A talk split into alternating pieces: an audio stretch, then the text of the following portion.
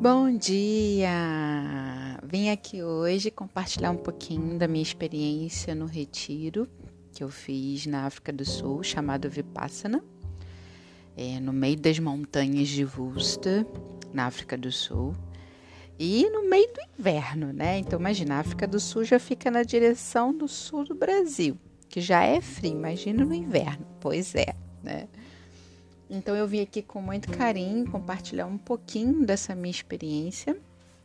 É, a pedido de uma pessoa que está super curiosa para saber sobre como é que foi a minha experiência lá no, no retiro, que é uma vontade que eu sempre tive de fazer aqui no Brasil, mas tudo que eu pesquisava, tudo que eu buscava era muito caro ou era tudo muito ligado a um cunho religioso que não era o que eu desejava, né? Eu queria algo mais direcionado para autoconhecimento, desenvolvimento pessoal e tal. E aí, como é que eu fiquei sabendo desse retiro, né? É, quando eu cheguei na África do, do, Sul, eu cheguei em Johannesburg, né? Que é uma das capitais, para quem não sabe, a África do Sul tem várias capitais. E eu conheci um staff do hostel, chamado Sidney, né? É uma pessoa assim muito diferente, muito conectada com autoconhecimento, com desenvolvimento, é, muito simpático, que viaja vários países do mundo, justamente com a proposta dele se conhecer, dele fazer aquilo que faz sentido para ele, né? E a gente conversando, a gente ficou horas conversando assim que eu cheguei isso já me chamou a atenção pela conexão que eu tive com ele, da gente conversar sobre vários assuntos diferentes e sobre autoconhecimento, que é uma coisa que me apaixona, que é realmente, sabe, emoticon, coraçãozinho no olho, né? É, e ele comentando comigo, conversando com outro viajante que falou muito desse retiro para ele, né? E ele falou o nome da cidade até então, eu nem me liguei que era essa cidade que eu ia fazer trabalho voluntário dois meses depois, abafo o caso, né? É, e aí, beleza, ele comentou comigo, ficou essa informação guardada. Aí, depois eu conheci mais pra frente, eu conheci uma outra pessoa, só que não presencialmente. E no meio da conversa ela me falou que ela fazia esse mesmo retiro. Daí eu já fiquei intrigada, né? Duas pessoas diferentes que não se conhecem falando que ia passar pela mesma experiência. E aí, quando eu comentei com uma pessoa que eu conheço, e ela me falou que esse retiro é ótimo, que é hard level, assim, em termos de meditação, aí pronto. Aí atiçou a minha curiosidade. E como eu nunca tinha ouvido falar disso no Brasil, resolvi pesquisar, né? E aí entrei no site, comecei a dar uma pesquisada, uma olhada, ver a proposta deles. Eles têm um cronograma que você tem que se inscrever, preencher formulários, abrem janelas de inscrições. Eu falei, nossa, o negócio é bem organizado. É, vou dar uma olhada. Mas o que, que de fato me fez decidir participar disso, né? Primeiro que o Sidney falou que esse viajante tinha comentado com ele que tinha mudado a forma dele de ver a vida. Aí isso já me deixou mega outra power curiosa, né? É, segundo, eu não acredito em coincidências e acasos, né? Então, para mim, isso foi um sinal. E essas pessoas não se conheciam, né? Então, tava muito assim na minha cara de que era uma mensagem para mim.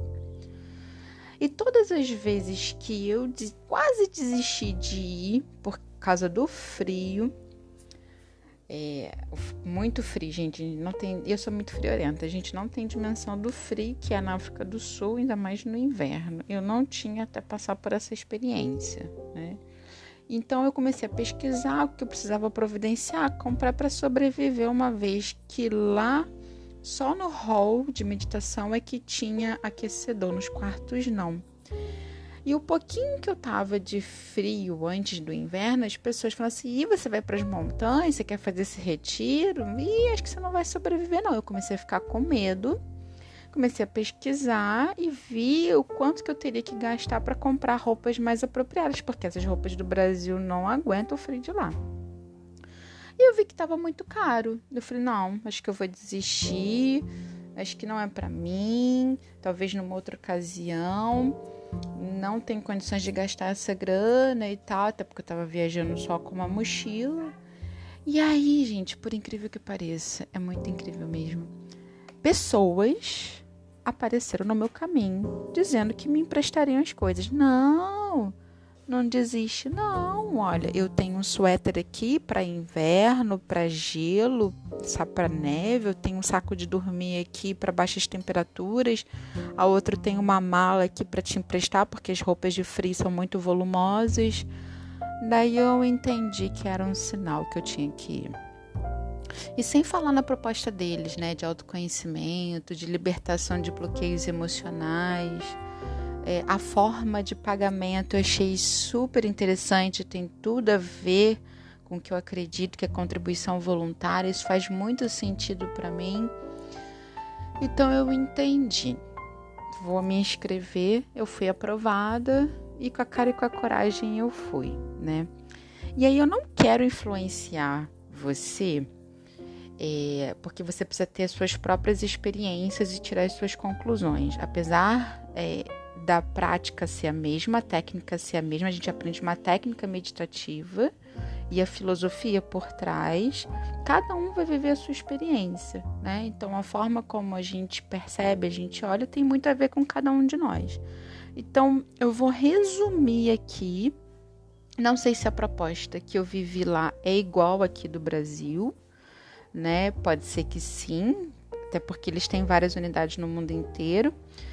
É, e lá, quando eu estava lá, eu nunca tinha ouvido falar de Vipassana aqui no Brasil. Depois é que eu fiz e que eu fiquei sabendo que aqui também tem, inclusive tem no Rio de Janeiro, né?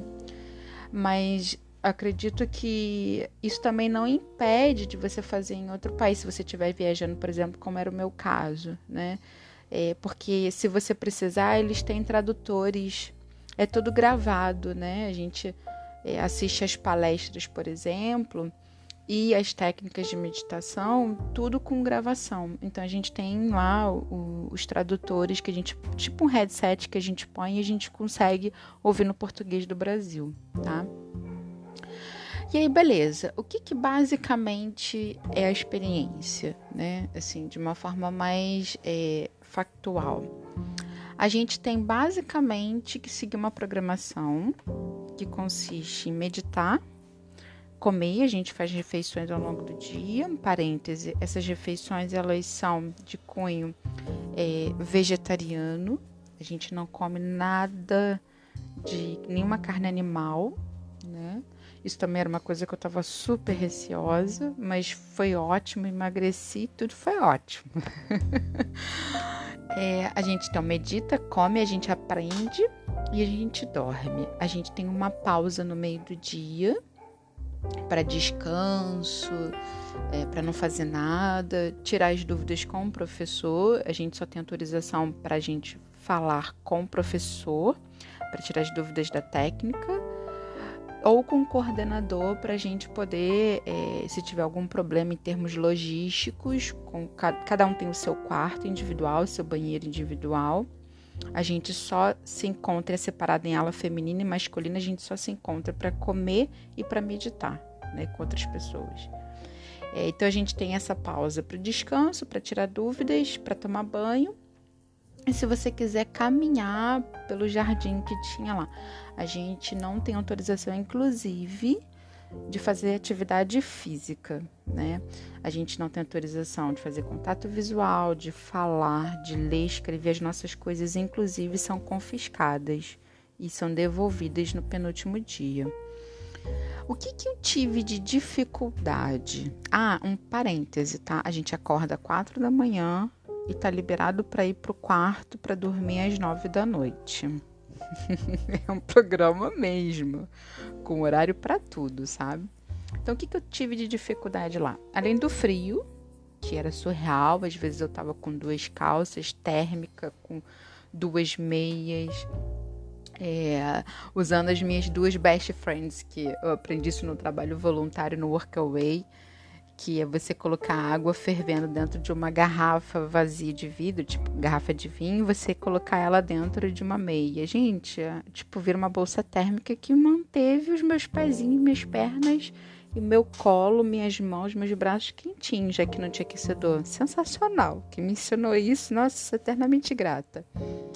É, então, além do frio, muito surreal, às vezes saía fumacinha da boca, parecia que eu estava, sabe, no frigorífico. As dores nas costas, nas pernas, lombar, parecia que estava, sabe, nervo ciático reclamando assim. E isso é uma questão minha. Tinha gente que não tinha dor nenhuma.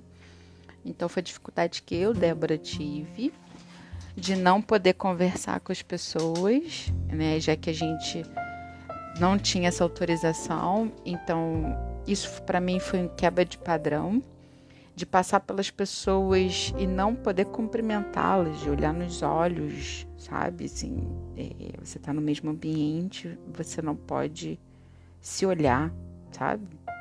E, e, não pode cumprimentar, bom dia, boa tarde, boa noite, conversar. Isso para mim foi uma quebra de padrão. Foi uma dificuldade, principalmente de início, depois você acostuma. É, ouvir muito barulho do ambiente é, não da natureza, que isso é uma delícia, mas, por exemplo, a gente estava na. É, tipo uma cozinha, um refeitório, e aí você ouvia barulho, era dos talheres, das cadeiras arrastando, das pessoas lavando a louça, que a gente. É todo um trabalho comunitário, a gente lava toda a louça que a gente sujou, sabe? Muito bacana. Mas é, ouvir o barulho do ambiente da irritabilidade das pessoas, né? Porque aí fica todo mundo dentro do seu quadradinho, né? Você não pode interagir, trocar. E você viu o jeito que a pessoa, por exemplo, mexia um café com leite, colocava açúcar e era aquela mexida irritadiça, assim, sabe? Agitada. Outra com mais zen, mas é muito interessante. Mas foi uma dificuldade, sabe? É no penúltimo dia, eles liberam para a gente poder falar, e aí eu tive uma dificuldade que eu me surpreendi comigo mesma. Eu não aguentei o barulho de todo mundo falando ao mesmo tempo, sabe? Eu não me reconheci nesse momento. Eu tive vontade de ir lá para fora, ficar lá no meio da natureza, me conectar com aquele silêncio de novo respirar fundo, fazer um diálogo interno, calma, tá tudo bem, porque eu sou uma pessoa comunicativa, não tenho problemas de conversar com as pessoas, de interagir. Mas foi todo um processo de desconstrução para uma nova construção. Então, isso foi uma coisa que me assustou no início, mas que eu consegui ressignificar, né? Em termos de aprendizado, gente, inúmeros, inúmeros, mas assim, uma das coisas para mim que foi um auge foi aprender a lidar com uma aranha que estava no meu banheiro, né? Me desafiar a conviver com ela. E sabe aquele filme Náufrago, sabe? Que tem a bola lá do Wilson. Gente, eu me senti com a aranha, sabe? Mas como que foi significativo os meus diálogos? É, porque você não tem com quem conversar, né? E tinha uma aranha ali. E todo o processo de ressignificação foi sensacional. e ela até ganhou um nome, a Dorothy, né? Mas assim, brincadeiras à parte, é... você está totalmente fora da sua zona de conforto. Então, aprendizado é o que não falta na sua experiência. Acho que todo ser humano que busca desenvolvimento, autoconhecimento, tinha que passar por uma experiência como essa, né? Eu tive oportunidade de aprender a criar estratégias. Eu sempre gostei muito de anotar né, as coisas que eu aprendo. Quando eu escrevo, eu fixo mais. E lá a gente não tinha caderno, caneta, não podia ter essas coisas. E a gente, todos os dias à noite, a gente tinha palestras é, que a gente ouvia a filosofia por trás da técnica. E, gente, era o auge para mim. Nossa, fazia muito sentido muito a ver com a psicologia, com o espiritismo, que são duas áreas que me encantam, com autoconhecimento, de reflexões sobre a vida, é muito significativo. Então eu queria anotar, não queria perder esses ensinamentos, sabe? É, e aí eu não podia, então eu tive que criar estratégias usando as minhas mãos, a forma como eu entendi que fazia sentido para eu não esquecer. E aí depois no final no último dia, graças a Deus, eles disseram que tem um aplicativo que a gente tem direito a baixar como ex-aluno. Lá a gente tem todas as palestras. Ah, eu fiquei super feliz, né? Sorriso de orelha a orelha. E sem falar que a gente aprende uma nova técnica que é um desafio até hoje, né? Sendo muito sincera, é um desafio você separar um tempo da sua rotina, da sua correria e dedicar para meditação e você incorporar isso como estilo de vida nesse mundo louco, corrido, agitado, é um desafio. Mas graças a Deus eu tenho me empenhado em colocar isso mesmo como uma atividade diária. E eles também incentivam a gente se encontrar uma vez por semana é, com um grupo da sua cidade para vocês meditarem em grupo. E eu fiquei muito feliz quando eu voltei para o Brasil e vi que tinha aqui no Rio, no Largo do Machado. Então toda segunda-feira é, eu costumo me encontrar com esse grupo, a gente meditar e todo mundo é ex-aluno do Vipassana, né? E uma vez lá, eu entendi por que, que eu tive que ir. Por que, que eu não pude desistir? Sabe? E que às vezes que eu pensei em desistir, eu me senti recebendo presente, oportunidades, sinais para eu não desistir. E eu me senti muito grata, muito abençoada por estar lá. Eu tive vários insights que me ajudaram e me ajudou até hoje. Inúmeros aprendizados. Senti que minha conexão com a minha espiritualidade, minha intuição, a minha autoanálise, autorreflexão sobre mim minha vida aumentaram muito. De olhar para os acontecimentos ao meu redor, do que está acontecendo com a minha vida hoje, de pensar, refletir sobre eles extrair aprendizados daquela situação. É, eu entendi que não é por acaso. Não acontece acaso, não acontecem coincidências. As coisas acontecem por uma razão por mais que a gente não saiba naquele momento. E a, gente aumentar a nossa percepção, nossa consciência para a gente entender o que, que a gente precisa extrair de aprendizado, para que, que aquela situação está acontecendo na nossa vida, isso faz toda a diferença. Isso muda o nosso olhar, nossa perspectiva, nossa. A gente ressignifica. E isso faz diferença para a gente, para o nosso desenvolvimento, para o nosso crescimento. Então, é, hoje eu passo a olhar as coisas que acontecem comigo com outros olhos. E isso eu dou muito graças também a um retiro, né? Então não foi por acaso eu ter ouvido as pessoas falarem desse retiro para mim. Assim também não é por acaso que você teve interesse de ouvir esse podcast, né, sobre esse retiro. Eu acredito que a informação chega até a gente quando a gente está pronta para ouvi-lo, para recebê-lo. Agora, o que, que a gente vai fazer com isso? Aí depende da gente, né? Depende de cada um de nós, de mim, de você. Então, tomara que você faça bom proveito desse podcast que eu preparei com muito carinho. Se tiver mais alguma dúvida, eu estou super aberto à disposição. E um ótimo, excelente dia para você e até o próximo.